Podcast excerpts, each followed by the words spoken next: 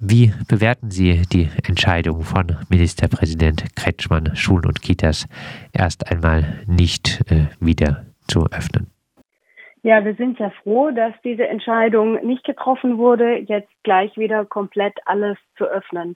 Denn man muss sich das ja mal vorstellen, in den Kitas sind die Gruppengrößen bis zu 28 Kinder und äh, in der räumlichen Ausstattung ist es sehr, sehr unterschiedlich, so dass in vielen Kitas, wenn die Gruppen komplett geöffnet hätten, die Abstandsregeln nicht einzuhalten sind. Und dann ist es ganz, ganz schwierig, gerade Kindern, aber auch den verantwortlichen pädagogischen Fachkräften, die das ja vermitteln sollen, zu erklären, weshalb sie jetzt in der Kita mit allen auf engem Raum zusammen sein dürfen, aber nach Hause nur einen Freund mitbringen können. Kitas äh, haben äh, offen, sie bieten Notbetreuung an. Wie ist die Lage in der Notbetreuung in Baden-Württemberg? Ja, wir haben die Situation in der Notbetreuung, dass wir jetzt in diesem Herbst und Winter deutlich mehr Kinder in der Notbetreuung in den Kitas hatten als noch im März im ersten Shutdown.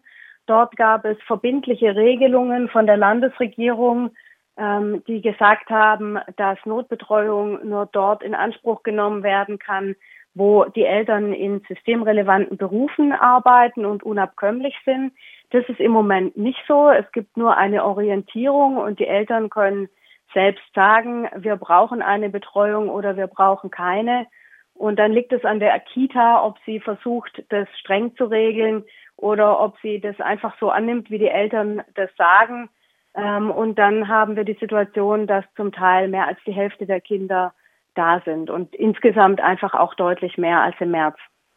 Sind äh, Kitas denn wirklich Ansteckungsorte? Gibt es äh, da belastbare Hinweise? Ja, es gibt natürlich viele Studien mit unterschiedlicher Aussagekraft, weil natürlich auch unterschiedlich untersucht wird.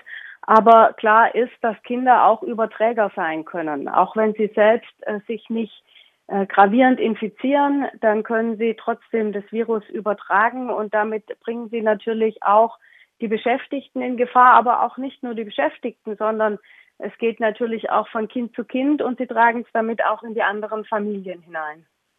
Was äh, sind Ihre Forderungen für den Gesundheitsschutz jetzt in der Kita-Notbetreuung? Ja, es wäre gut, wenn es verbindliche Regelungen gäbe und wenn der Druck, alle Kinder aufzunehmen, nicht da wäre, sondern wenn die Kitas auch Maßnahmen ergreifen können. Was wir vor allem ganz dringend brauchen, sind zum Beispiel Zusatzkräfte, die auch die ganzen Desinfektionsaufgaben übernehmen. Und ähm, wir brauchen auch für die Kitas mehr Möglichkeiten, den Kontakt auf anderen Wegen zu halten und Elterngespräche zu führen etc. Dazu gibt es technisch so gut wie keine Ausstattung. Die Kitas haben kein WLAN.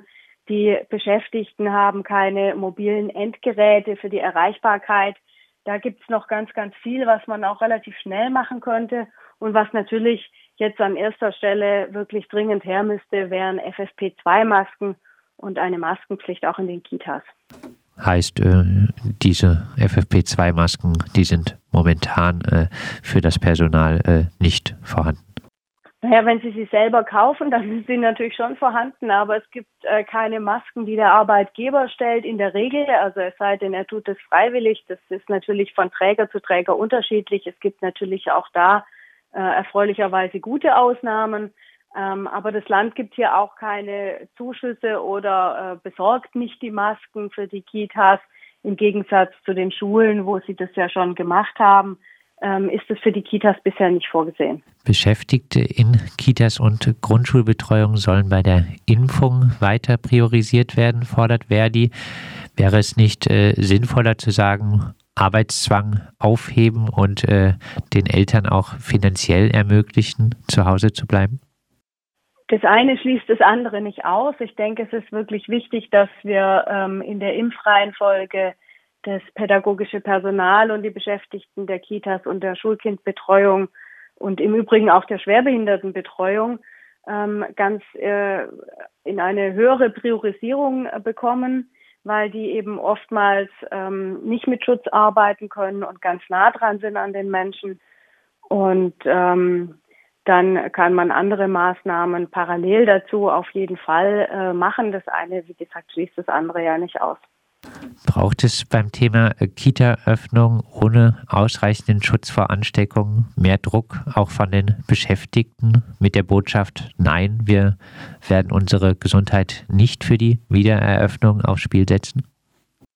Also ich denke, dass die Beschäftigten das schon sehr deutlich äußern. Ähm, wir bekommen auf alle unsere Veröffentlichungen äh, zu dem Thema sehr, sehr positive Resonanz. Die Beschäftigten wissen das zu schätzen und sagen, wir sind froh, dass ihr da seid, wir sind froh, dass ihr das äußert. Äh, es ist gut, dass ihr uns vertretet. Und ähm, dann kann man ja auch sehen, also viele Verantwortliche werfen den Beschäftigten vor, dass sie dazu neigen, sich ähm, schnell krank zu melden. Und das ist natürlich die Kehrseite dessen, dass Beschäftigte damit auch zum Ausdruck bringen, dass sie vielleicht, äh, dass sie sich auch nicht sicher fühlen. Ähm, wer sich nicht sicher fühlt und denkt, er ist einem hohen Risiko ausgesetzt, der wird sich natürlich auch schneller dann krank melden, wenn er ähm, das Gefühl hat, ich kann, ich kann dann nicht mehr hingehen.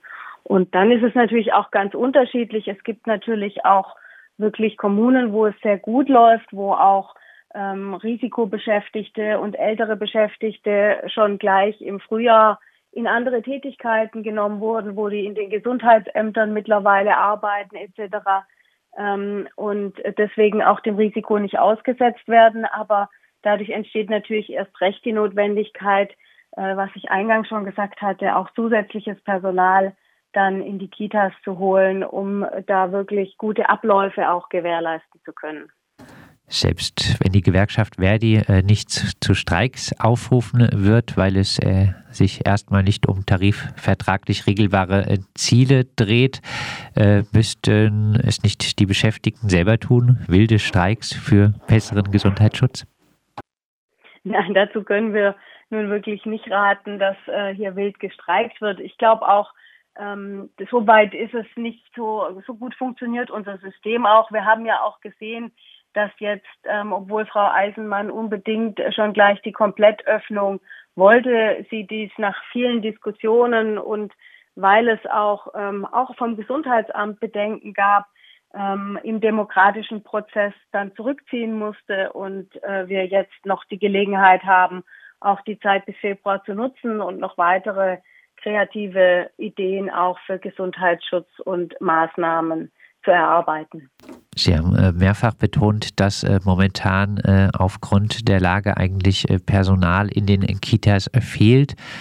Wie ist es denn auch angesichts der Debatte um die Systemrelevanz von Kitas zu werten, dass zum Beispiel jetzt die Stadt Freiburg angekündigt hat, Tariferhöhungen angesichts der Finanzlage in der Corona-Krise nicht mehr über zusätzliche Zuschüsse an die städtischen und externen Träger wie Caritas, Diakonie oder auch freie Träger von Kitas äh, auszugleichen, dass äh, diese Träger und äh, auch größeren äh, Träger also selber eher einsparen müssen jetzt.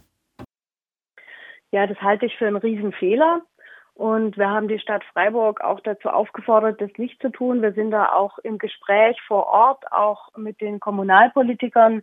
Das ist absolut an der falschen Stelle gespart. Wir graben uns da ein Loch. Man kann nicht auf der einen Seite sagen, wir vergeben diese Leistungen der Bildung ähm, an externe Träger, äh, weil wir sagen, das machen wir jetzt nicht selber oder weil die es anbieten und dann hinterher sagen, aber wir wollen dafür jetzt nicht bezahlen wenn wir deren Lohnniveau absenken, wenn wir den eigenen Flächentarifvertrag gefährden, dann machen wir, legen wir die Axt ans System an und das kann nicht in unserem gemeinsamen Interesse sein. Deswegen bin ich auch da zuversichtlich, dass wir in der Diskussion das möglicherweise auch noch hinbekommen. Denn Personalmangel hatten wir schon vorher und äh, der wird jetzt nicht, äh, der geht nicht von heute auf morgen weg. Wir können auch nicht so schnell ähm, neue Leute qualifizieren. Wir werden, wenn, wenn die Öffnung kommt, werden wir erst recht wieder Menschen brauchen, die auch jetzt die entstandenen Defizite dann wieder aufholen. Also deswegen können wir uns das gar nicht erlauben,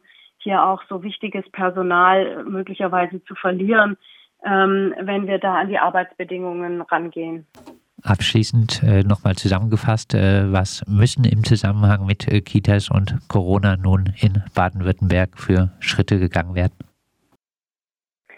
Es müssen überall auch vor Ort auch die Beschäftigten einbezogen werden in die Gesundheitskonzepte, in die Erarbeitung von Gesundheitskonzepten. Es müssen klarere Vorgaben vom Land da sein. Und äh, dann muss klar sein, zum Beispiel auch, äh, dass die Abstände eingehalten werden können. Das heißt, dass die Gruppengröße weiterhin ähm, etwas reduziert bleibt und äh, wir so dann Gesundheitsmaßnahmen wirksam umsetzen können. Aber wie gesagt, was viele eben noch nicht machen, ist die Beschäftigten auch einzubeziehen. Da wird aus dem Rathaus entschieden, wie die Kita zu öffnen ist und das, diesen Weg sollten wir dringend verlassen.